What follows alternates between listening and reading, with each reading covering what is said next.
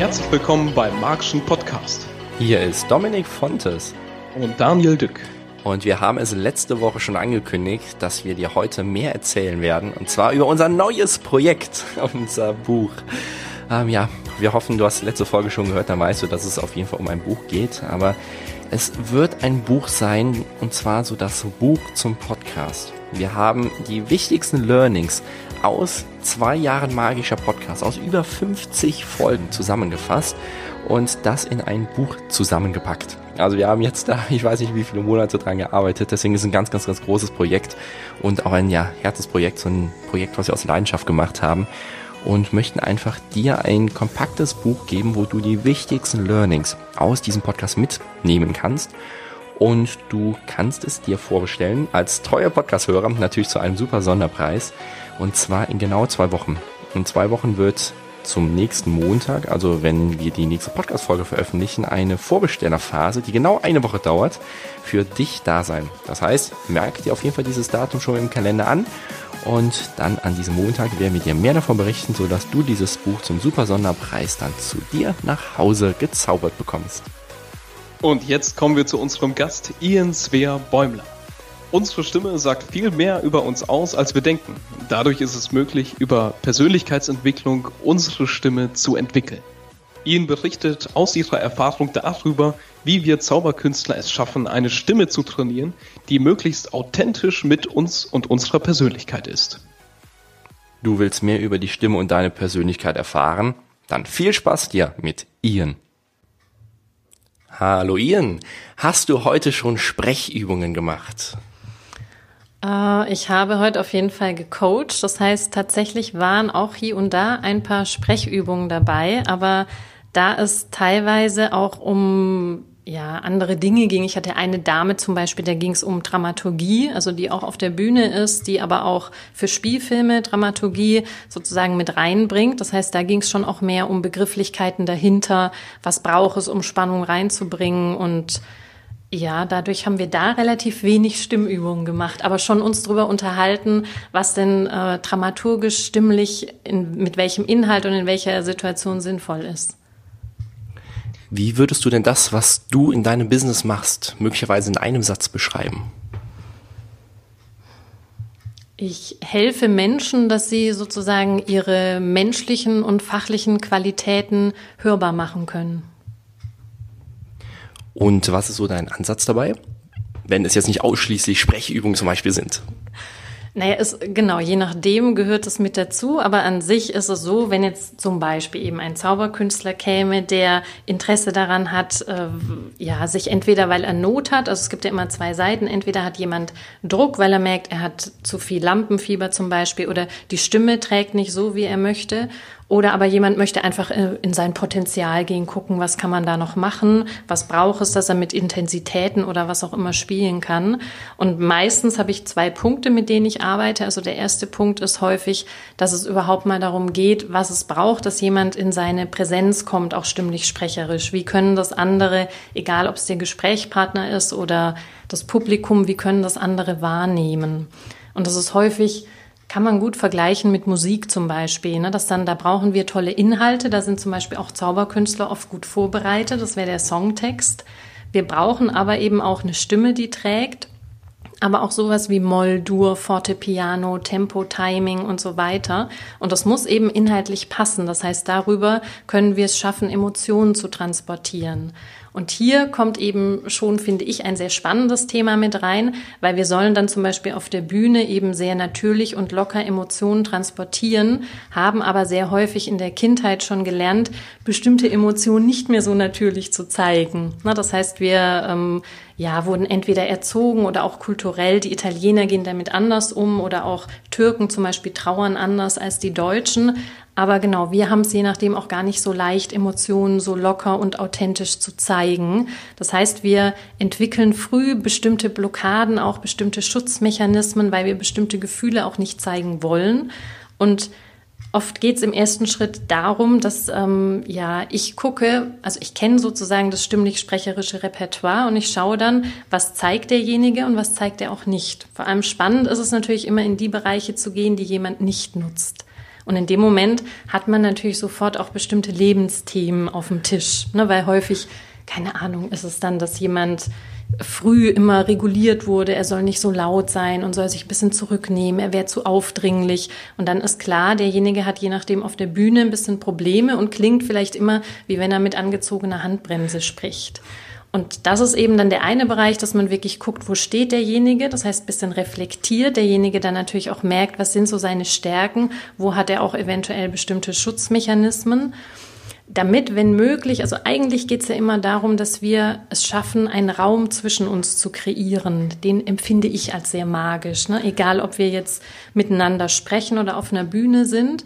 Und häufig stören wir diesen Raum. Entweder weil wir Ängste haben, weil wir denken, oh je, hoffentlich komme ich gut an, hoffentlich mache ich es gut, hoffentlich klappt alles.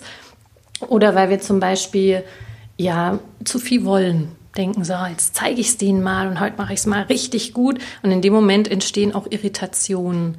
Und das zeigt sich eben auch stimmlich sprecherisch auf ganz unterschiedlichen Ebenen. Dass entweder bei manchen ist die Atmung betroffen, die dann zum Beispiel so viel wollen und dann extrem ne, Luftprobleme bekommen währenddessen. Bei anderen wiederum ist tatsächlich irgendwann der Stimmklang betroffen, ne, weil sie dann zu viel Druck machen oder ähnliches und dann zum Beispiel ne, vom Klang her sich das plötzlich verändert und damit ist die Stimme natürlich nicht leistungsfähig. Manche werden wahnsinnig schnell, das heißt, sie haben immer eine Art Techno, was sie von sich geben. Und wir brauchen aber, ich spreche da gerne in unterschiedlichen Genres, manchmal ein bisschen was Loungiges, manchmal vielleicht auch ein bisschen mehr Hip-Hop. Und dann geht es eben um die Variation. Das heißt, der erste Schritt ist das Reflektieren und zu wissen, wo stehe ich, um auch alte Muster loslassen zu können. Und dann kann man auch richtig genau in Bereiche rein, wo es ums Potenzial geht. Das heißt, dann kann man auch Stimme wirklich trainieren. Man kann gucken, was braucht man für die Dramaturgie, für unterschiedliche Intensitäten. Oder auch, ja, dass man vom Repertoire her switchen kann und dann eben auch sich so ausdrücken kann, wie man sich das wünscht, um eben andere tatsächlich zu begeistern, zu inspirieren und so weiter. Mit welchen Erwartungen kommen deine Klienten zu dir? Wissen die genau, wo sie stehen und wo sie hin möchten? Unterschiedlich. Manche wissen das sehr genau. Also ich arbeite sowohl mit Profis als auch mit Laien. Also bei bestimmten Profis, die wissen genau, was ihnen fehlt.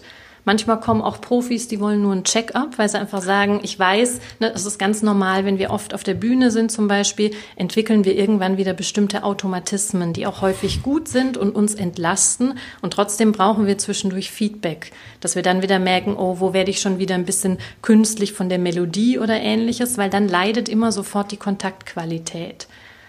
Trotzdem kommen auch viele, die natürlich erstaunt sind, was das alles so mit sich bringt. Häufig, also meistens kommen die Menschen über Empfehlung, dadurch wissen die dann schon, was so ein bisschen auf sie zukommt sozusagen. Aber ja, die meisten wissen natürlich schon, was sie wollen. Also entweder benennen sie ihr Problem oder wo sie hinwollen. Häufig steht auch was Neues an, dass klar ist, sie gehen plötzlich auf eine größere Bühne oder kommen ins Fernsehen oder müssen live im Radio sprechen, dann sind es andere Voraussetzungen und dann haben die natürlich auch ein bestimmtes Ziel. Geht es dabei rein um die Aussprache oder auch um den inhaltlichen, ja, also um den Inhalt letztendlich? Also was man spricht? Also man braucht ja immer die Kombi. Du kannst noch so schön klingen, wenn du keinen Inhalt hast ist es schwierig, finde ich. Genauso andersrum, wenn du einen ganz, ganz tollen Inhalt hast, aber den einfach sagen wir mal, sehr unbeseelt rüberbringst, ist es auch irgendwann oder sehr schnell anstrengend, dir zuzuhören. Und dadurch gehe ich natürlich schon auch auf Inhalte ein, wenn mir das auffällt, dass es irgendwie gefühlt sehr an der Zielgruppe vorbeigeht. Aber mein Hauptthema ist tatsächlich weniger das Was, sondern mehr das Wie. Das heißt, ich bin weniger am Songtext dran. Natürlich, wenn der nicht passt, feilen wir auch da dran. Aber ich bin mehr daran, was braucht es, dass die Musik sozusagen konkurrent den Inhalt transportiert. Weil wir in dem Moment wahnsinnig viel Subtext liefern können, weil wir ja permanent nonverbal, vor allem stimmlich sprecherisch auch miteinander kommunizieren. Und häufig eben auch unbewusst Dinge aus der Vergangenheit, die hier nichts verloren haben. Und das können andere Menschen riechen. Und dadurch entstehen immer diese Irritationen, weil das tatsächlich muskulär etwas abgespeichert ist. Und dann sind viele zum Beispiel waren früher sehr, sehr schüchtern, sind das aber gar nicht mehr. Aber man hört denen noch diese Schüchternheit an und die leiden da selber drunter. Und dann kann man eben auch auf beiden Ebenen arbeiten, dass man das muskulär natürlich lockert und die da wieder rausführt sozusagen, denen aber auch bewusst ist, dass es für einen bestimmten Zeitpunkt auch oft sehr gut und wichtig war. Du hast es gerade eben in einem Nebensatz angesprochen, dass es muskulär von schon vor vielen Jahren abgespeichert ist. Haben wir eben auch im Vorgespräch mal ganz kurz drüber geredet. Kannst du da mal ein bisschen tiefer reingehen? Das klingt nämlich sehr spannend. Nee, es ist ja häufig so, dass wir in unserer Kindheit zum Beispiel ja entweder sehr, sehr ausgelassen, sehr frei sind. Es gibt aber auch manche Menschen, die schon sehr früh ja sehr schüchtern sind, sehr zurückgenommen sind. Oft verändert es sich auch, aber nicht immer. Dann spielt eben eine große Rolle, welche Erfahrungen wir machen. Das heißt, wenn wir sehr in unserem Umfeld unterstützt werden oder ähnliches, dann werden natürlich die Bereiche gelockert. Es gibt auch Menschen, die wirklich sehr, sehr frei stimmlich sprecherisch sind. Aber viele haben entweder ja, erleben Dinge, dass sie mal gemobbt wurden zum Beispiel. Das macht natürlich sofort was mit einem. Oder dass sie denken, so wie sie sind, das reicht nicht aus und versuchen dann besonders viel zu machen. Und das genau zeigt sich immer auf unterschiedlichen Ebenen, auch beim Sprechen. Und dass manche, die zum Beispiel immer nicht stören wollen, ne, weil sie oft als Kinder gestört haben, die sprechen dann zum Beispiel oft ganz, ganz schnell und auch irgendwie so nebenher, weil sie wollen ja gar nicht so viel Zeit nehmen. Und in dem Moment ist es für die total unangenehm, sich mehr Zeit zu nehmen, weil klar, mit denen gucke ich ja dann, was braucht es für ein gutes Tempo, für ein Timing, dass sie es schaffen, ihren Inhalt gut zu transportieren. Und in dem Moment kriegen die richtig Not, ne, weil sie dann spüren und sagen, oh Gott, ich habe das Gefühl, ich klaue den Menschen ihre Zeit. Das ist mir echt unangenehm. Und da genau geht es dann einfach drum, diese alten Muster aufzulockern weil dann können Sie sich entscheiden, wollen Sie das noch mitnehmen oder wollen Sie es lassen? Die meisten wollen es natürlich lassen, aber tatsächlich muss man das dann ein bisschen motorisch üben. Das heißt, damit Sie dann sozusagen aus diesem sogenannten Understatement. Also entweder haben wir bestimmte Blockaden und Mechanismen, die uns hemmen und dann rutschen wir oft in eine Art Understatement. Viele sind auch zum Beispiel dann sehr leise und sagen, ja, ich habe eben eine dünne Stimme. Stimmt nicht, sondern genau, es gibt eben einen Raum zwischen dem Understatement und dem Overacting, weil die anderen rutschen eben, weil sie zu viel wollen oder merken oder denken, sie sind nicht gut genug und dann eben zum Beispiel permanent viel zu laut sprechen, weil sie denken, nur so bekommen sie die Aufmerksamkeit oder sind sehr aufgedreht. Und es geht immer darum, sie in diesen Raum dazwischen zu führen, dass sie ein Gefühl dafür bekommen, wo ihre Präsenz ist, wer sie sind, stimmlich sprecherisch. Und dafür müssen sie eben sozusagen alte Muster lösen. Wie schaffst du es, dass Menschen selbst in Stresssituationen das Ganze umsetzen und verankert haben und nicht wieder in das alte Muster zurückfallen?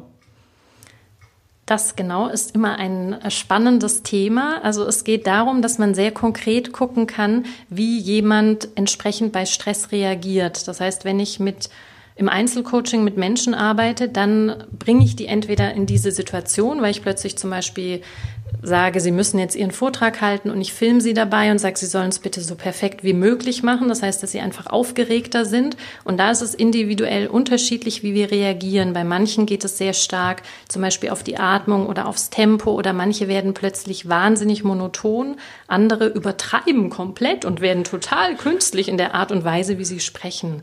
Und wenn man, das muss ich praktisch einmal ausprobieren und dann kann man vorweg sozusagen ein Warm-up machen und das schon etwas neutralisieren. Das heißt, ich erstelle mit denen zusammen ein individuelles Warm-up, dass wenn die zum Beispiel ein Thema haben dann mit Tempo, was ja häufig normal ist. Bei Lampenfieber ist unser Nervensystem hochgefahren und in dem Moment sprechen wir oft ein bisschen schneller, manchmal auch noch ein bisschen höher und schnappen dann vielleicht auch noch mit der Atmung. Und dann kann man vorher mit wenigen Atemübungen zum Beispiel wirklich gucken, ein bisschen das Nervensystem runterfahren, dass die ein bisschen tiefer sprechen, ein bisschen langsamer sprechen durch bestimmte Übungen. Und dann übe ich das mit denen auch, dass wenn sie eben genau aufgeregter sind, da reingehen, als ob sie ruhiger werden. Und dadurch können wir eben unser Nervensystem auch sozusagen muskulär beruhigen. Dadurch werden die dann schneller, natürlicher. Beantworte das deine Frage? Ja, auf jeden Fall. Verstehe ich das dann richtig? Das heißt, du siehst eine Person, wenn die ja zum Beispiel zu dir im Coaching kommt, ähm, du merkst irgendwie eine Sache, die vielleicht mit der Persönlichkeit etwas zu tun haben könnte, aber du änderst das dann sozusagen auf motorische Art und Weise? Oder wie ist dort so dein Ansatz? Wie kann ich das genau nachvollziehen?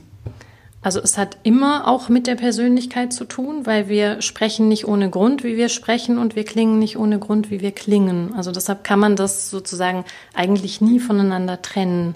Und genau, ich gucke dann in dem Moment, es ist unterschiedlich, auf welcher Ebene die Menschen arbeiten wollen. Das heißt, oft sind die Menschen sagen wir mal, mit denen ich arbeite, sehr offen. Die sind interessiert sowohl an den äh, Themen, wo es um Persönlichkeitsentwicklung geht. Das heißt, was braucht es, damit sie da sozusagen auch emotional, mental reinkommen und arbeite parallel auch motorisch. Das ist immer für mein Gefühl der schnellste Weg. Ich hatte aber auch schon zum Beispiel eine Patientin, also ich arbeite auch stimmtherapeutisch mit Menschen, die zum Beispiel sehr viel stimmlich leisten müssen. Da hatte ich eine Sängerin, die hatte Stimmbandknötchen und war aber tatsächlich durch ihre Gesangslehrerin und durch bestimmte Übungen traumatisiert. Das heißt, sie wollte eigentlich von Anfang an keine Übung machen, weil für sie in dem Moment immer ein sehr, sehr unangenehmes Gefühl hochkam. Und dadurch habe ich mit ihr tatsächlich die Dinge nur im Gespräch bearbeitet, was auch ging, weil man dann, ich glaube, nach acht Stunden hatte sie keine Stimmbandknötchen mehr, muss man ein bisschen arbeiten. Es ist aber auch oft andersrum. Ich habe auch manchmal Manager, die geschickt werden, weil es zum Beispiel heißt, in der Bewertung ähm, bei Empathie bekommen sie keine guten Empathiepunkte, weil die dann auch oft sagen, naja, ich bin empathisch, aber genau, man hört es denen eben auch nicht an, ne, weil die diese Emotion nicht zeigen, weil sie da schnell das Gefühl haben, sie klingen schwächlich oder ähnliches. Und die wollen manchmal in diesen Bereich nicht rein, was dann auch kein Problem ist, weil dann kann ich es einfach über die Stimme lösen. Das heißt, indem ich ihnen zeige, was ich brauche, erstmal, ne, ein Gespräch braucht ja oft erstmal eine Beziehungsebene, dass sie da so ein bisschen weicher, bisschen netter reingeht, das mit denen spiegel, dann reich, erreicht man den gleichen Effekt. Es ist eigentlich egal, von welcher Seite ich komme. Am liebsten bediene ich beide, weil das geht am schnellsten. Stell dir jetzt mal vor, es gibt einen Zauberkünstler, der zu dir ins Coaching kommt der hat das so das Ziel, ich trete viel auf, habe von mir aus 50 Auftritte im Jahr und ich möchte aber noch präsenter rüberkommen. Ich möchte mir die Stimme noch weiter verbessern. Wie würdest du so ein Coaching angehen? Wie lange dauert das? Was sind so deine Herangehensweisen? Was, ja, wie würdest du es einfach machen? So ein Zauberkünstler bei uns im Falle. Also idealerweise käme er und könnte Material mitbringen. Das heißt, dass ich ihn einmal wirklich auf der Bühne sehe und dann würden wir das analysieren und einfach bestimmte Bereiche durchgehen, die beim wirkungsvollen Sprechen eine Rolle spielen. Das heißt, nicht nur jeder Blinker hat heutzutage ein sogenanntes Sounddesign, ne, dass wir dieses Klicken sehr mögen, sondern man weiß auch deutlich mehr, warum wir manchen Menschen sehr, sehr gerne zuhören, warum die uns mitreißen und begeistern, andere wiederum nicht. Die haben manchmal tolle Inhalte, aber es strengt uns an, ihnen zuzuhören. Und da gehe ich die einzelnen Bereiche mit denen dann durch. Das heißt, ein Großteil ist natürlich meistens immer, wie schaffen die es, Emotionen zu transportieren, wie durchlässig ist deren Stimmorgan, um eben ja unterschiedliche Facetten zu zeigen. Das heißt, häufig auch auf der Bühne ist es ein Spiel zwischen ja, Beziehungsaufbau auch mit dem Publikum. Ihr müsst ja mit dem Publikum entsprechend spielen, müsst aber natürlich auch gute Inhalte reinbringen. Das heißt, ihr braucht schon ein großes stimmliches Repertoire und die meisten Menschen haben ein Ungleichgewicht auf die eine oder andere Seite. Das heißt, manche, die zu sehr aufs Publikum ausgerichtet sind zum Beispiel, versuchen dann die ganze Zeit auch total nett zu sein und es braucht eben manchmal auch bei bestimmten Tricks eine gewisse Strenge oder mal, dass das gebrochen wird. Und andersrum gibt es manche, die sind nur auf ihre Zaubertricks konzentriert und sprechen da sehr sachlich, sehr nüchtern zum Beispiel und dann fehlt eben genau dieser Beziehungsaufbau, dieses auch mal ein bisschen flirten können mit dem Publikum zum Beispiel. Das ist dann eben individuell unterschiedlich. Ich starte meistens so, dass ich mit denen eben wie so ein Check-up mache, dass sie einmal wissen, was sie auch alles wirklich gut machen, weil häufig ist uns das gar nicht bewusst, weil die Stimme ist ja ein ganz fantastisches Wunderwerk sozusagen. Und ich komme ursprünglich aus dem Bereich der Stimmstörungen. Also ich weiß, was auch alles nicht funktionieren kann und wie aufwendig es ist, ja, dass das alles so fein funktioniert und dass wir wirklich auch eben andere wie auch in der Musik zum Schwingen bringen können. Und ja, deshalb ähm, ist das dann einfach wichtig oft, dass, dass mein Gegenüber auch mal weiß, was er alles gut macht. Und dann gehe ich aber auch in die Bereiche rein, wo ich sozusagen hören kann, dass da noch Raum nach oben ist. Und dann kann man ein richtiges sogenanntes emotionales Storyboard entwickeln. Das heißt, wenn der an sich stimmlich sehr präsent ist, auch keine Probleme hat, dann kann man wirklich gucken, was passt zum Inhalt, wo kann man da dramaturgisch spielen. Also da bin ich, führe ich wie eine Art Regie, um einfach zu gucken, wo kann man da noch Dinge einbringen, dass die Intensitäten variieren, aber zum Inhalt passen, so dass er eben auch stimmlich sprecherisch sozusagen sein Publikum verzaubert. Ist das dann wie ein Baukasten, den er sich dann nehmen kann und auf jedes Kunststück anwenden kann? Oder ist das dann speziell für ein Kunststück gedacht? Die Dramaturgie meinst du oder was meinst du? Das äh, emotionale Storyboard. Das bezieht sich auf die komplette Show.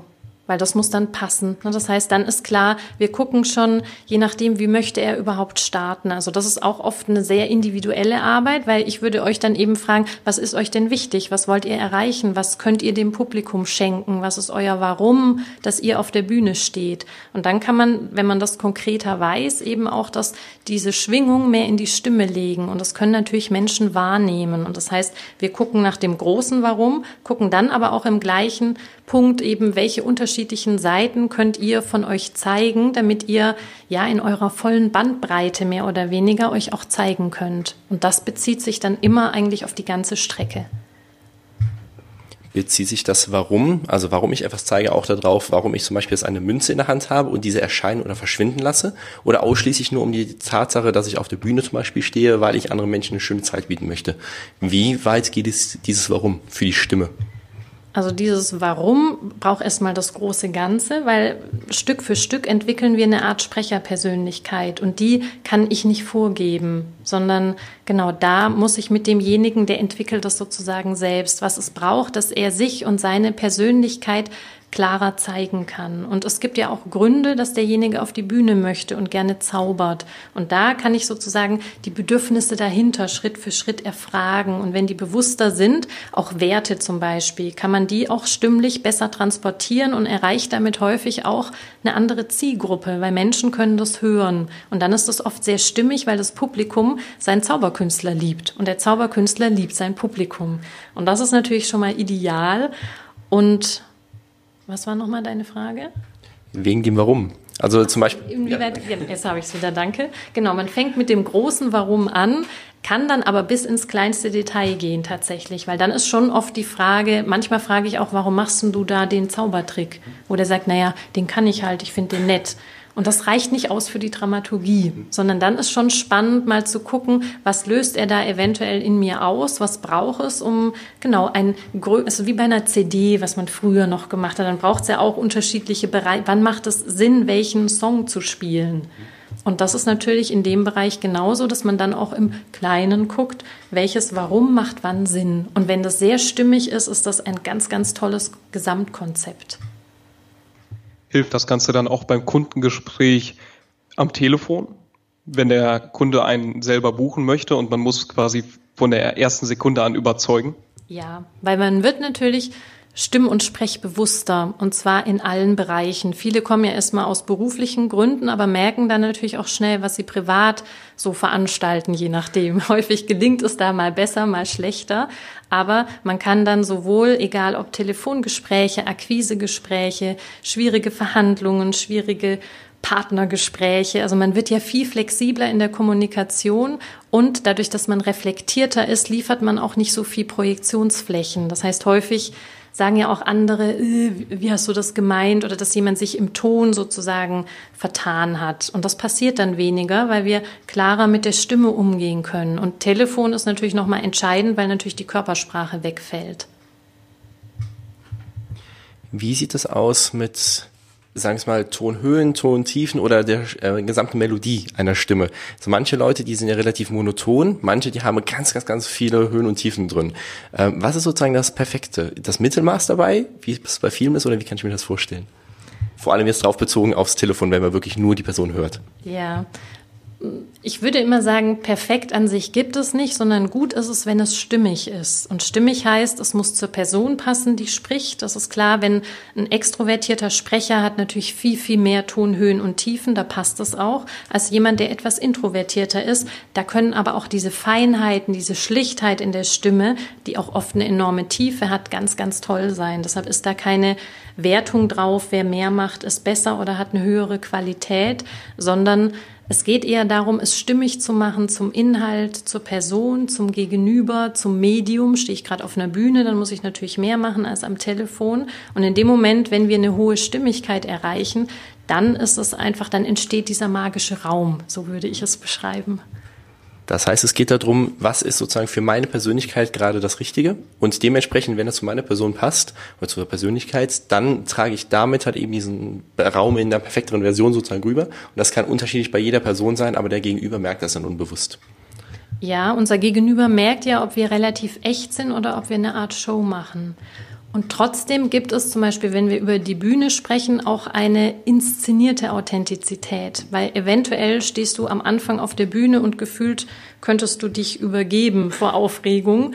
Das solltest du natürlich nicht eins zu eins zeigen, sondern dann inszeniert man eine Authentizität. Das heißt, wir gucken uns an, wie sprichst du, wenn du erstmal total entspannt und locker und lässig bist. Und das legen wir dann auf die Stimme und darüber wirst du auch viel schneller locker und lässig und bist dann eh wieder in deinem idealen State. Und man wird einfach bewusster, also wir spüren schneller sozusagen, wenn man stimmlich sprecherisch arbeitet, wenn wir ja, aus unserer Komfortzone fallen, unbewusster werden oder wenn uns was antriggert, dass wir dann nicht einfach zurückschießen zum Beispiel oder ähnliches, sondern ganz oft kann man das anders wahrnehmen. Ich merke das zum Beispiel, weil ich dann plötzlich manchmal tiefer durchatme. Und das kann ich in dem Moment, merke ich dann, kommt irgendwie sowas und kann dann gucken, was war denn und merke, stimmt, derjenige nervt mich. Aber oft ist mein Körper viel, viel schneller als mein Kopf. Und in dem Moment kann ich es natürlich auch nochmal anders mir angucken. Wie gesagt, da geht es auch nicht um perfekte Reaktion, aber Stimme ist ein wahnsinnig tolles Kontaktinstrument, weil wir in Kontakt kommen erstmal mit uns selbst. Das ist immer dieser erste Bereich. Und wenn uns das gelingt, dann wird auch die Stimme natürlicher, sowohl von der Tonhöhe als auch vom Ausdrucksrepertoire, weil dann wieder mehr zur Verfügung steht. Und dann geht es darum, das beizubehalten, auch eventuell in schwierigen Gesprächen oder wenn wir auf der Bühne stehen oder vor der Kamera oder dem Mikrofon. Weil in dem Moment werden natürlich oft andere Glaubenssätze oder ähnliches getriggert, weil dann plötzlich denke ich, oh, jetzt muss ich es besonders gut machen. Und wenn ich denke, eigentlich reiche ich gar nicht aus, dann heißt es natürlich, ich mache sofort wieder viel, viel mehr. Und dieses bisschen mehr wird vom Publikum als künstlich wahrgenommen. Außer man spielt, man kann natürlich auch immer mit bestimmten Effekten spielen, dass man tatsächlich mal so ein bisschen marktschreierisch die Stimme einsetzt oder meine sehr verehrten Damen und Herren, also irgendwie die Melodie verändert dauerhaft nervt es und man muss einfach bewusst sein, wann macht es Sinn, was einzusetzen. Das heißt, geht es bei dir in deinem Ansatz darum, zu gucken, welche Art von Stimme ist am natürlichsten für die entsprechende Person und was ist am authentischsten dann dementsprechend zu der wirklichen ja, Individualität? Ja, an sich ist Stimme dafür da, dass wir sehr durchlässig sozusagen das, was wir fühlen und denken, in feinsten Nuancen zeigen können. Und häufig behindern wir uns selbst durch bestimmte Schutzmechanismen, die wir uns einfach im Laufe des Lebens sozusagen angeeignet haben. Und es geht darum, die Schritt für Schritt wieder loszulassen, weil dann wird die Stimme natürlicher. Und genau das mag der Zuschauer, eine natürliche, authentische Person. Ja, außer wir befinden uns in einem bestimmten Format, wo wir Hörgewohnheiten haben. Ne? Also ich bilde ja auch viel entweder Profisprecher aus oder Sprecher, die fürs Radio oder Fernsehen sprechen. Das heißt, manche müssen natürlich, wenn sie für bestimmte Sender arbeiten, auch unterschiedlich sprechen. Das heißt, wenn die für eins live sogenannte Kollegengespräche führen, sind die natürlich lockerer, dynamischer und lässiger, als wenn die jetzt für WDR 5 zum Beispiel einen Beitrag sprechen. Und auch zum Beispiel bei Nachrichtensprechern geht es schon auch darum, dass die sehr natürlich sprechen, dass die Inhalt transportieren. Aber da ist klar, der Zuhörer hat auch eine Hörgewohnheit. Wenn wir an einen Nachrichtensprecher denken, wissen wir sofort, wie der zu klingen hat. Und deshalb könnte niemand mit so einer Stimme Nachrichten sprechen, weil das wäre nicht glaubhaft. Dann lass uns nochmal zu dem Zauberkünstler zurückkommen. Der Zauberkünstler ist zu dir gekommen, hat viele Materialien mitgebracht, du hast dir die angeguckt und es ist etwas Schönes zusammen erstellt worden. Äh, wie lange dauert so ein gesamter Prozess, dass, sagen wir es mal, so die größten Dinge, die sich in den Jahren angehäuft haben, ähm, die du gerade eben ja meintest, bezogen auf Persönlichkeit und Stimme, weg sind, sodass es ein großer Unterschied ist? Also wie viele Stunden oder Wochen, wie auch immer, ist bei dir da sinnvoll? Also, wenn es gut läuft, passiert eine Menge in der ersten Doppelstunde. Also meistens arbeite ich mit Doppelstunden, weil in dem Moment hat man häufig bestimmte Aha-Effekte, weil man plötzlich versteht, warum man bestimmte Dinge tut, wie man tut, die man so entsprechend tut und warum sie auch anders vielleicht ankommen, als man selber denkt, weil Eigen- und Fremdwahrnehmung gehen da ja sehr oft weit auseinander. Das heißt, häufig brauchen mich dann eben die Menschen, dass ich sie darin bestärke, dass es in dem Moment, wenn sie vielleicht nicht mehr ganz so viel Gas geben, mehr wahrgenommen werden. Und das fühlt sich für die natürlich erstmal so an, als ob sie jetzt gar nicht mehr gesehen werden. Und das kann man aber häufig schon in der ersten Doppelstunde so weit verändern, dass man einen Überblick hat. Wenn es bestimmte Aha-Effekte gibt, kann das innerhalb von Sekunden gehen, dass Dinge komplett weg sind. Andere Dinge muss man auch wirklich motorisch üben. Also wenn jemand, kommt auch wirklich drauf an, welche Themen. Ich habe ja oft auch Menschen, die tatsächlich mit so einer rauen Stimme kommen, die auch sagen, die ist nicht mehr leistungsfähig. Und in dem Moment muss ich natürlich, wenn die das schon viele Jahre haben, einige Stunden arbeiten, aber trotzdem, also ich würde immer sagen, mit so acht Stunden haben die meisten eine richtig gute Basis. Vor allem die, die zum Beispiel keine Stimmprobleme haben, die können schon, ja, selbst mit vier, fünf, sechs Stunden wahnsinnig viel verändern, weil man eben bewusster ist.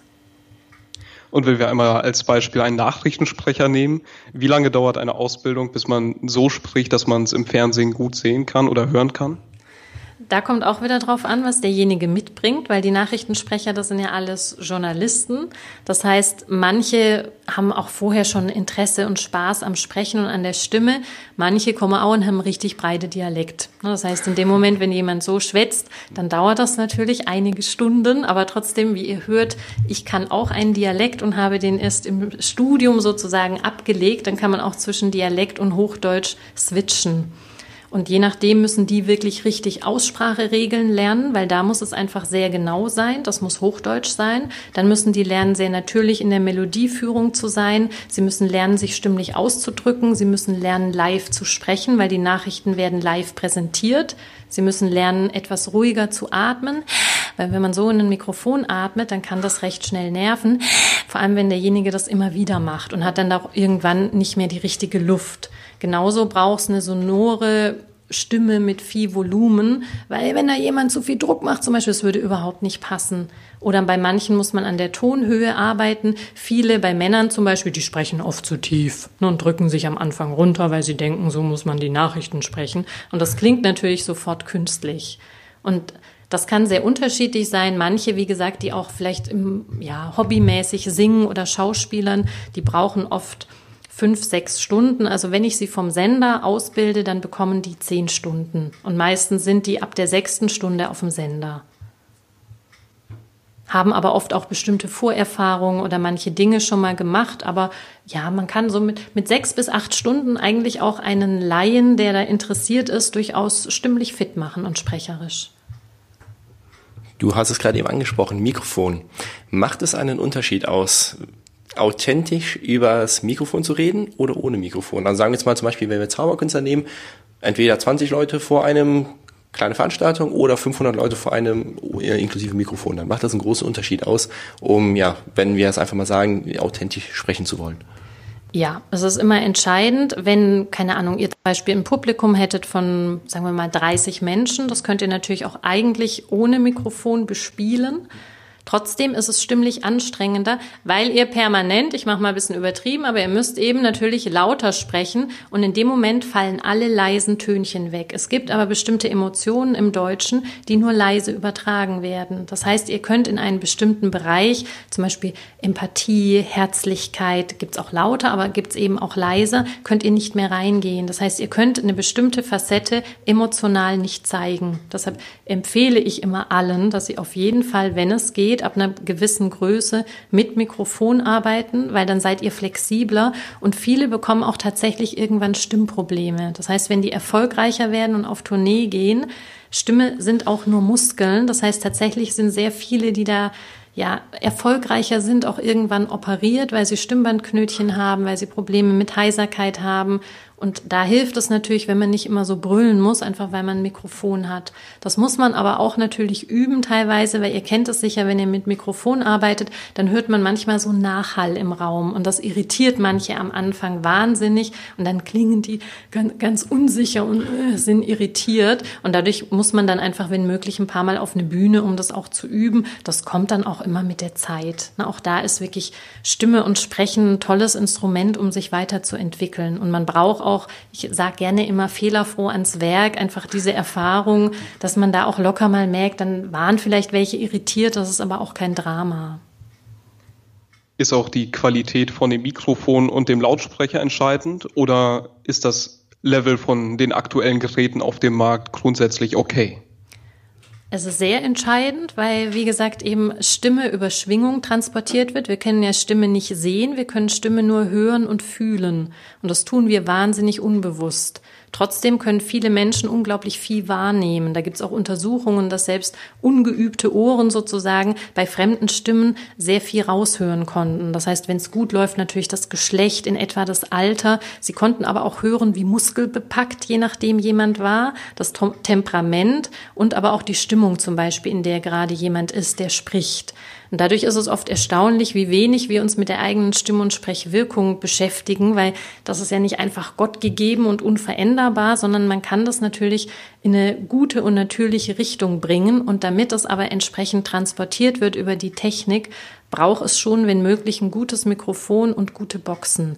Da kann man Pech haben. Viele Profis haben tatsächlich immer ihr entsprechendes Equipment selbst dabei weil sie einfach wissen, genau, das muss funktionieren. Ansonsten kommt da so wenig rüber, weil eben gerade Emotionen stimmlich transportiert wird. Und wenn das sehr dumpf ist, weil die Klangqualität nicht stimmt, dann ist es halt schade. Das passiert.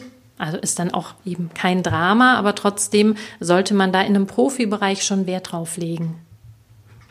Wenn wir jetzt mal in einem geschlossenen Raum sind, also gibt es ja natürlich immer geschlossenen und äh, offenen Raum, aber wenn wir wirklich einen geschlossenen Raum nehmen, ab wie viele Personen würdest du einem Zauberkünstler empfehlen, auf jeden Fall mit Mikrofon zu reden? Da steht und fällt es auch, wie leicht es ihm fällt, Volumen auf die Stimme zu legen. Es gibt manche, die können sehr, sehr leicht in ein höheres Volumen gehen. Bei anderen ist es so, dass sie sehr schnell, wenn sie lauter werden, auch automatisch höher werden, weil das muss man auch teilweise vorher üben, weil die Spannung sich im Körper verändert. Und das ist ja, ähnlich wie bei einem Mischpult. Wenn man einen Regler hochschiebt, dann gehen halt ein paar andere je nachdem mit. Das heißt, in dem Moment, wenn ich lauter werde, werden viele auch schneller und höher. Und denen würde ich natürlich empfehlen, sie müssen es entweder üben oder einfach sehr zügig mit Mikrofon arbeiten. Es kommt auch immer darauf an, wie lange die Show geht. Das heißt, meistens ist es schon, wenn man ja, sagen wir mal, 20 Minuten relativ Mono, also ja, ein Monolog hält mehr oder weniger, wenig im Dialog ist, wird es ab 20 Minuten sehr anstrengend, wenn man immer in einem gewissen Lautstärkepegel spricht. Das heißt, dann ist klar, dass irgendwann die Stimme kriegt dann so rauere Anteile und genau dann, ja, ist es natürlich langfristig nicht so gesund. Das heißt, ich würde meistens so ab, ja, 25, 30 Personen kann man schon anfangen. Einfach weil auch das Publikum sich nicht so angeschrien fühlt. Das hilft auch oft. Ist dann ein Headset, was man selber aufhat, vollkommen ausreichend oder würdest du sogar ein zweites Mikrofon für den Zuschauer, den man eventuell auf die Bühne holt, empfehlen? Das kommt auf die Technik drauf an. Also ja, meistens empfiehlt es sich schon, dass sozusagen der, der auch auf die Bühne kommt, ähnlich ja in der Qualität übertragen wird. Das heißt, dass man klar braucht es dann je nachdem Techniker bei ja, professionellen Auftritten, die entweder im Fernsehen übertragen werden oder auch im Hörfunk, da ist es natürlich normal, aber da sind wirklich Techniker dabei. Da gibt's auch mit allen vorher einen Soundcheck. Natürlich, wenn spontan jemand aus dem Publikum geholt wird, geht das nicht. Aber genau da ist dann schon wichtig, dass jemand entsprechend ein Mikrofon sozusagen demjenigen vor den Mund halten kann. Weil sonst ist man, man sieht es manchmal, wenn die dann auf der Bühne den anderen so halb an der Backe kleben, weil sie versuchen, so ein bisschen in dieses Mikrofon reinzusprechen. Da können auch lustige Momente entstehen, aber eigentlich ist es natürlich lockerer, wenn derjenige entweder selbst sein Mikrofon dann hat oder es hingehalten bekommt. Ich habe mal von einem Sprechtrainer gehört, nutze das Mikrofon so selten wie möglich und nur bei vielleicht 100, 150 Leuten oder sowas, weil das Mikrofon deine Stimme verfälscht. Du sagst jetzt ja das komplette Gegenteil, das ist umso authentischer. Kannst du dazu nochmal was sagen, warum gerade das deine oder unsere Stimme authentischer rüberbringt? Wenn es jetzt, also wir sagen jetzt mal professionelles Mikrofon, professionelle Anlage, warum ist dann ein Mikrofon besser? Also tatsächlich verfälscht der Sound immer, wenn wir durch ein Mikrofon sprechen. Das ist ganz klar. Inzwischen ist aber die Technik so vorangeschritten, dass das kein Problem ist. Das heißt, wenn ihr danach euren Podcast anhört, habt ihr ja nicht unbedingt, also klar ist die Stimme immer fremd, aber gegenseitig, wenn ihr euch hört, klingt das nicht total verfremdet sondern genau bei mir geht es eher darum, dass die Stimme leistungsfähig sein muss. Ich habe einfach zu viele Menschen schon in Stimmtherapie gehabt, die sich ihre Stimme leider auch sehr im Profibereich zerschlissen haben. Da würde ich niemals sagen, mach immer alles ohne Mikrofon. Gesundheit hat da immer Vorrang. Also das ist einfach schon mal wesentlich. Und es ist ja, finde ich, völlig logisch, dass bestimmte Emotionen nicht transportiert werden können, wenn wir permanent laut sprechen müssen. Und gerade der Wechsel zwischen den leiseren und den lauteren Emotionen, die wir stimmlich eben auch durch Lautstärke transportieren, macht eine Show oder ein Event wahnsinnig spannend, weil wir ganz andere Facetten von uns zeigen. Deshalb würde ich tatsächlich weiterhin den Menschen nicht empfehlen, alles immer ohne Mikrofon zu machen ja, ich, ich wüsste tatsächlich nicht den Vorteil. Natürlich ist es schön, dass die Stimme so die, aber, aber sie ist ja dann auch nicht mehr so wirklich authentisch, weil wenn starke Nebengeräusche da sind, muss derjenige noch lauter sprechen. Wenn ich dann die Anstrengung höre, wir synchronisieren uns ja auch in dem Moment. Das heißt, würde ich jetzt die ganze Zeit, ich mache mal übertrieben so mit euch sprechen, könnte man innerhalb von ungefähr anderthalb Minuten bei euch messen, dass euer Kehlkopf auch verspannt ist. Und aufgrund dessen braucht derjenige schon eine verdammt gute Lautstärke-Technik. Das kann man sich angewöhnen. Ich hatte auch lange sehr viel Heavy Metaler im Coaching. Also das ist ein Wahnsinn, was auch wirklich die Stimme ja alles so hergeben kann und sie trotzdem leistungsfähig bleibt. Aber dafür braucht man viel Technik. Also stimmliche Technik und auch gute Technik drumherum. Du hast gerade eben gesagt, ähm, je öfter man auf der Bühne ist, desto mehr sollte man die Stimme schonen, damit man nicht irgendwie in irgendwelche Krankheiten oder sowas reinfällt oder Verzerrung oder was auch immer. Ähm, sagen wir jetzt mal so ein durchschnittlicher Zauberkünstler, Hobby-Zauberkünstler, semi-professionell, so die Richtung, 50 Auftritte im Jahr. Ähm, einmal pro Woche sozusagen Auftritt, so Pi mal Daumen und immer so etwa eine halbe Stunde. Wie viele Auftritte sollte so ein Zauberkünstler dann möglicherweise mit Headset machen, damit die Stimme eher geschont wird, beziehungsweise keine Krankheiten oder ähnliches Verspannungen kommen können? Also bei einem Auftritt pro Woche, der eine halbe Stunde geht, ist es völlig unproblematisch. Stimme ist per se, wenn man nicht eh schon Probleme hat, sehr, sehr leistungsfähig. Da geht es meistens drum, wenn ja Menschen in Engagement rutschen. Das heißt, wenn plötzlich von außen vom Manager vorgegeben wird, die auch noch viel reisen. Das heißt, sie haben einfach entsprechend Probleme auch mit der Luft im Flugzeug, im Zug und müssen dann von Stadt zu Stadt reisen und sagen wir mal entweder jeden Tag oder jeden zweiten Tag auf der Bühne stehen.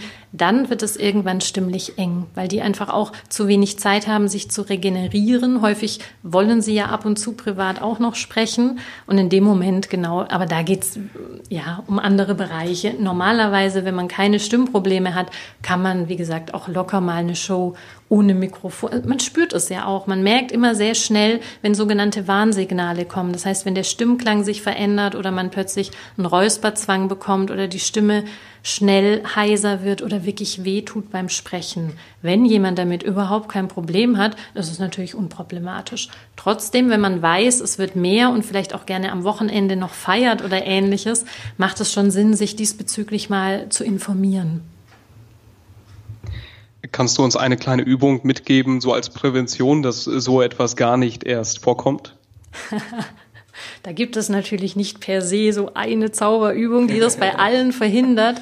Meistens ist es so, wenn wir über Stimmstörungen sprechen, dann ist zu viel Spannung zu lange auf der Stimme. Da das auch nur Muskeln sind, ist ähnlich wie zum Beispiel, wenn ein Schuh reibt, dann entsteht irgendwann eine Blase und so entstehen auch Stimmbandknötchen. Das heißt, würde ich die ganze Zeit mit viel zu viel Druck sprechen, zum Beispiel auch mit einer raueren Stimme oder den ganzen Tag sprechen. Manche Menschen sprechen ja auch wahnsinnig viel. In dem Moment, die Stimme braucht Ruhephasen und in dem Moment entstehen eben manchmal durch die Überspannung Knötchen oder eine Rauigkeit. Wirklichkeit Und dann muss man sozusagen in die Stimmentspannung gehen, weil dadurch, dass es auch einfach nur Muskeln sind, kann man wie beim Körper auch, wenn ich eine Stunde joggen war, dann kann ich mich danach dehnen. Und man kann tatsächlich die Stimme auch lockern. Das heißt, wenn ich Menschen habe, zum Beispiel, die auf Tournee gehen, dann machen die ein individuelles Warm-up und die machen danach ein Cool-Down. Das heißt, beim Cool-Down geht es eben genau darum, diese Muskulatur zu lockern. Da hilft immer schon mal Gähnen, ne, weil in dem Moment sozusagen auch der Kehlkopf sich senkt, es weitet sich alles, das ist eine Art Dehnung. Es hilft auch bei den meisten, aber das muss man dann oft ausprobieren, dass sie es auch richtig machen, ein sogenannter Seufzton. Das heißt, dass man mit sehr wenig Spannung von oben nach unten gleitet. Oft ist unser Körper auch sehr klug, weil das tun wir automatisch. Ne? Wenn wir verspannt sind, müde sind, dann gähnen wir oft und genauso machen wir oft so ein Ne, weil in dem Moment sozusagen mal diese Spannung losgelassen wird. Und da gibt es sogenannte Seufztönchen, die kann ich euch mal vormachen. Weil die kann man zum Beispiel auf unterschiedliche Vokale machen. Die macht man dann auch sehr leise, weil ja erstmal wieder die Stimme runterkommen soll. Zum Beispiel wäre das ein Ho. Dann muss ich etwas verzögern, also es relativ langsam machen und von oben nach unten gleiten. Ginge auch auf Hi. Hö. Mach doch mal zum Beispiel. Mach mal auf Ho. Ho. Genau, und du gehst jetzt mit einem sogenannten Push rein, weil du machst Ho. Ne, weil du lauter reingegangen bist am Anfang und jetzt versuch mal etwas zarter, dass du oh, fast verhaucht, sehr leise, sehr ruhig reingehst. Oh. Ja, immer noch ein kleiner Push, aber die Richtung stimmt. Weil klar ist, wir sind jetzt auch mitten im Gespräch, dann ist es total schwierig, plötzlich diese Spannung zu switchen. Das ist auch oft bei Menschen, die von der Bühne kommen, ne, weil die in dem Moment voller Adrenalin sind und so weiter. Und häufig, wenn die wirklich schon Probleme haben oder am nächsten Tag den nächsten Auftritt haben, dann müssen die eine halbe Stunde danach schweigen und vorher dieses Cool Down machen. Und das muss ich mit denen üben. Viele, also es gibt ja auch oft tolle Bücher, da stehen auch tolle Übungen drin, aber viele machen die Übung falsch, weil du merkst, wir könnten jetzt allein an diesem Seufzton locker eine Stunde arbeiten. Du aber dadurch ein anderes Gefühl für dich bekommst. Wann schwingt ein Teil der Stimme? Wie spüre ich das? Und dann wüsstest du sofort für immer, das verlernst du nie wieder, wie kann ich meine Stimme entspannen? Wann spüre ich, welcher Teil wie schwingt? Und da gibt es natürlich unterschiedliche Übungen. Das heißt, dieser Seufzton, wie gesagt, ist gerne genommen, weil man sehr schnell die Spannung rausnehmen kann. Es gibt aber auch noch zig andere. Ich probiere dann meistens mit meinen Klienten aus, was macht ihnen auch Freude, worauf können die sich gut einlassen, was gelingt relativ schnell und die Übung kann man dann nehmen. Jetzt lass noch mal zur Persönlichkeitsentwicklung zurückkommen. Stellen wir jetzt mal uns eine Person vor, äh, Zauberkünstler steht auf der Bühne und macht sehr viel ähm, im privaten Bereich Persönlichkeitsentwicklung. Also das heißt, geht so auf Seminare oder was auch immer. Auf jeden Fall sehr viel in Persönlichkeitsentwicklung in der Richtung unterwegs. Kann das auch ohne direktes Stimmtraining etwas mit der Stimme machen? Macht es immer, natürlich. Wir spüren ja auch, kennst du sicher, wenn du jemand kennenlernst und findest den vielleicht erstmal nicht so spannend und der macht den Mund auf und du hörst zu.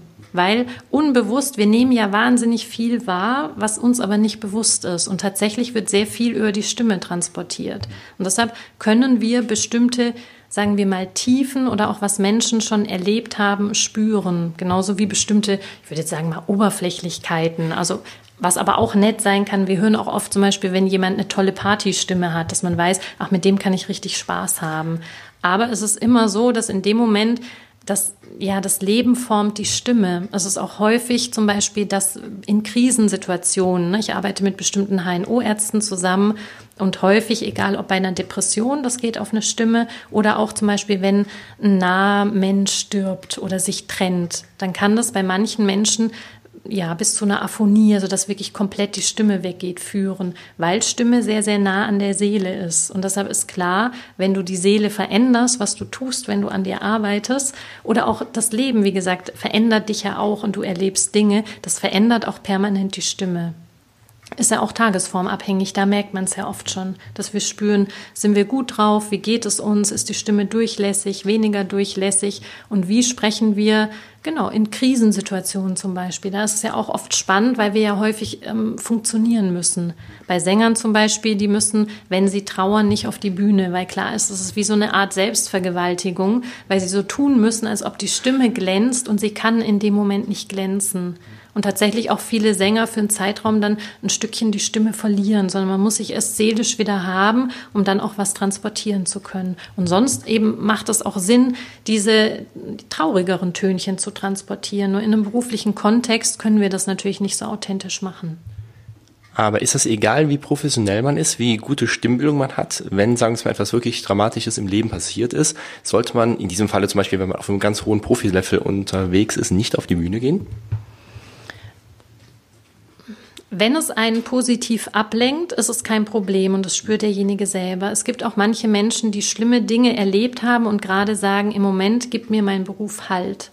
Und das ist immer, und das können diejenigen sehr, sehr gut selbst entscheiden, weil entweder kriegen die dadurch Energie und die leben dadurch auf und spüren, das läuft und fühlen sich dadurch viel lebendiger und andere kostet es sofort Kraft. Und in dem Moment, die einen brauchen eine Pause, die anderen dürfen eventuell sogar ein bisschen mehr machen. Sag mal ganz ehrlich, wie viel kannst du bei einer Person, wenn du nur dessen Stimme hörst, über die Person aussagen? So mit dem ersten Eindruck, wenn die Person, sag ich mal, ein, zwei Minuten irgendwas über sich selbst, über eine, sagen wir mal, über eine andere Person erzählt hat.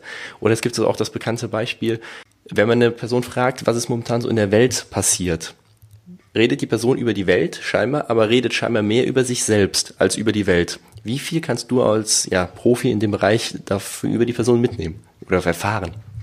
Also wir sind alle Profis, weil wir ja dialogische Wesen sind. Das heißt, schon im Mutterleib bekommen wir die Stimmung und die Stimme der Mutter mit. Und dadurch ist uns das oft nicht so bewusst. Natürlich, da ich das studiert habe und gefühlt seit meinem neunten Lebensjahr ungefähr beobachte, habe ich natürlich viele Dinge sehr viel bewusster. Aber ja, natürlich höre ich wahnsinnig viel. Ich kann das aber auch so ein bisschen wie an- und ausschalten. Das heißt, wenn ich auf einer Party bin und ein bisschen Smalltalk halte, dann schalte ich dann natürlich mein analytisches Ohr aus, weil das würde mich stressen. Ich glaube, es ist wie bei einem Physiotherapeuten. Der kann auch sofort jegliche Verspannungen sehen, aber kann das auch locker liegen lassen. Wenn ich aber da reingehe, natürlich, ich mache zum Beispiel auch immer ein telefonisches Vorgespräch, bevor jemand zu mir ins Coaching kommt, weil ich dann natürlich sofort eine Einschätzung habe, die auch meistens stimmt, muss nicht immer sein, manchmal vertue ich mich auch, aber dann kriege ich ein Gefühl dafür, wie viele Stunden ich tatsächlich brauche, worum es geht. Höre auch sehr schnell, geht es wirklich darum, was derjenige denkt. Manchmal geht es natürlich auch um was ganz anderes und trotzdem muss ich es immer überprüfen. Also tatsächlich kann ich sehr, sehr schnell bestimmte Lebensthemen, bestimmte Nöte aber auch die Lebendigkeit auf der Stimme hören. Aber ich muss dann eben, wenn ich wirklich ins Coaching gehe, das natürlich immer durch Fragen entsprechend überprüfen. Aber es ist schon sehr häufig so, dass meistens in der ersten Stunde schon kommt, dass äh, die Menschen irritiert sind, welche Fragen ich stelle, weil ich natürlich die Richtung sofort rieche und weiß und kenne. Das sind einfach Erfahrungswerte. Das könnte sich aber natürlich jeder, der sich lange mit Stimme beschäftigt, aneignen. Hat sich das auch mit der Zeit ergeben oder war das von Anfang an so? dass ich das hören konnte. Ja. Das hat sich äh, tatsächlich extrem weiterentwickelt. Also ich glaube, ich konnte schon als Kind viel wahrnehmen, aber einfach weil ich glaube ich schon als Kind fand ich es faszinierend, was es braucht, dass Kontakt gelingt oder auch warum er misslingt. Das heißt, ich habe das früh beobachtet, vor allem natürlich auch, weil er bei mir oft misslungen ist. Das heißt, dass dann schon ich auch Phasen hatte, wo ich wenig gesprochen habe, wo ich äh, schwierige Punkte in der Kindheit hatte und dann mich weniger ausdrücken konnte und in dem Moment unbewusst da eine Faszination hatte und das dann auch im Studium wahnsinnig spannend fand, mich da etwas genauer mit zu beschäftigen und habe dann eben so theoretische Grundlagen bekommen, die ich dann ganz wunderbar in der Prüfung ausprobieren konnte, weil ich immer gesagt hätte früher, ich bin definitiv alles, aber keine gute Sprecherin. Deshalb hat mich der Bereich auch nicht wirklich immer interessiert interessiert, aber konnte dann bei den mündlichen Prüfungen das sehr gut anwenden. Und das fand ich unfassbar faszinierend, dass tatsächlich diese Prüfer, nur dass ich das Wie verändere, weil ich habe ja das gleiche im Was auch schriftlich gemacht, da war das okay, aber bei den mündlichen hatte ich, glaube ich, immer eine 1,2 oder 1,3 nur beim Psychologen. Ach nee, ich hatte immer eine 1,0 nur bei einem Psychologen, da hatte ich eine 1,3. Den habe ich nicht ganz bekommen. Aber da hatte ich schon gemerkt, welche Macht das hat, eben auch die Dinge selbst einzusetzen. Und da ich dann, also da ich, ich habe es schon studiert, währenddessen gearbeitet, also ich beschäftige mich seit über 20 Jahren mit Stimmen und mit den Menschen dahinter und eben dem Klang auf der Stimme und so weiter. Und dadurch ja, entwickelt sich das, würde ich sagen, immer noch weiter. Liebe Ian, mit Blick auf die Uhr müssen wir jetzt leider zum Schlusssport kommen. Wir haben allerdings noch ein paar Fragen, die wir dich bitten, ganz kurz und knapp einmal zu beantworten. Und zwar starten wir mit der Frage, was aus deiner Vergangenheit konntest du am meisten für deinen heutigen Erfolg mitnehmen? Also woraus konntest du am meisten für dich lernen? Ich glaube tatsächlich aus gefühlten Schicksalsschlägen, weil die mit dazu geführt haben, dass ich selber manchmal gefühlt kaum noch Stimme hatte. Und das aber äh, zu überwinden und da mehr oder weniger reinzugehen, hat auch was sehr Heilsames und hat natürlich auch ähm, ja eine Qualität oder ich fühle mich dann anders sozusagen mit dieser Welt und mit anderen Menschen verbunden. Und dadurch könnte ich schon sagen, in meinem Fall, dass auch Dinge, die oft nicht so liefen, wie ich es mir gewünscht habe, dazu geführt haben, dass ich mich enorm weiterentwickeln musste oder konnte.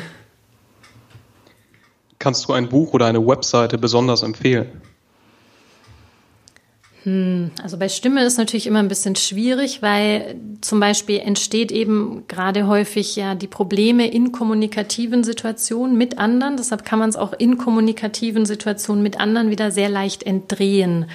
Trotzdem gibt es natürlich ganz, ganz tolle Bücher. Also ich kann definitiv im Bereich Stimme könnte ich zum Beispiel ähm, die persönliche Stimme entwickeln, empfehlen von Christine Linklater. Die ist auch relativ bekannt. Die hat auch einen sehr ganzheitlichen Ansatz, dass wir eben mit allem geboren sind und Schritt für Schritt bestimmte Dinge nicht mehr zeigen und wie wir da wieder hinkommen. In anderen Bereichen, also ich könnte auch durchaus Bücher von Gerhard Hüther, von dem Gehirnforscher, empfehlen, dieses wer wir sind und wer wir sein könnten zum Beispiel oder auch die Biologie der Angst, ne, weil eben diese Themen sich auch alle stimmlich zeigen. Oder was auch sehr schön ist im Bereich Kommunikation, zum Beispiel Embodied Communication heißt es, glaube ich, von, es sind auch zwei Psychologen, Maya Storch und Wolfgang heißt er, glaube ich, Chacha, ne, ich weiß nicht mehr genau, aber findet man auch unter Maya Storch bezogen auf die Webseite setzen wir natürlich auch deinen Link zu deiner Webseite auch noch direkt in die Shownotes rein. Also jeder von den Zuhörern, wer Interesse dran hat, dich mal persönlich kennenzulernen oder auch auf dem Coaching, findet da auf jeden Fall alle Informationen für dich. Zur nächsten Frage. Stell dir einmal vor, du könntest auf einem ganz prominenten Platz ein ganz großes Plakat hinschreiben oder hinhängen und dort könntest du eine Message drauf platzieren mit einer Lebensweisheit von dir. Welche wäre das? Ach, das sind ja hier nochmal Fragen am Ende. Also ich würde, um jetzt, weil ich jetzt natürlich gerade sehr in diesem stimmlichen Thema drin bin, sagen, nutzt die Magie, den Zauber der Stimme, nutzt eure Stimme als Kontaktinstrument, um einen Kontakt zu euch selbst zu finden. Das hilft enorm, aber auch in einen tollen Kontakt mit anderen oder auch mit einem Publikum zu gehen. Und da genau eher Dinge lassen als machen. Das ist das Verrückte. Und gibt es etwas, was du den Hörern noch zum Schluss mitgeben möchtest? Du hast das Schlusswort.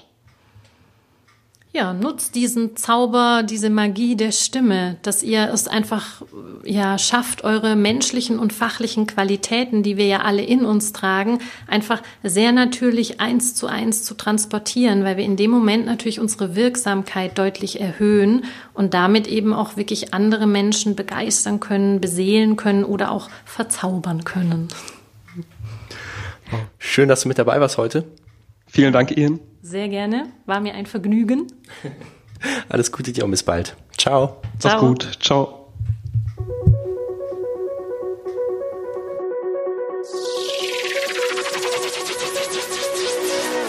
Schön, dass du auch bei diesem Podcast wieder mit dabei warst und dass dir das Interview genauso viel Spaß gemacht hat wie uns und dass dich ihn und ihre Stimme beeindruckt hat und du viel für dich und deine Zauberkunst mitnehmen konntest und dass du genauso geflasht bist wie wir von diesem Interview, dann ist das Buch genau das Richtige. Dominik hat es am Anfang schon erwähnt, dass du das Buch exklusiv zu einem Special-Sonderpreis für dich als treuer Zuhörer vorbestellen kannst. In zwei Wochen. Ansonsten tust du uns einen super, super großen Gefallen, wenn du uns auf iTunes bewerten würdest mit einer 5-Sterne-Bewertung. Auf der anderen Seite kann man uns auch auf Facebook bewerten. Damit hilfst du uns, dass der Podcast von noch mehr Menschen gehört werden kann, weil er einfach noch viel mehr Leute erreichen kann. Ansonsten wünschen wir dir eine super schöne Woche, eine magische Woche und dann bis in zwei Wochen. Ciao. Ciao.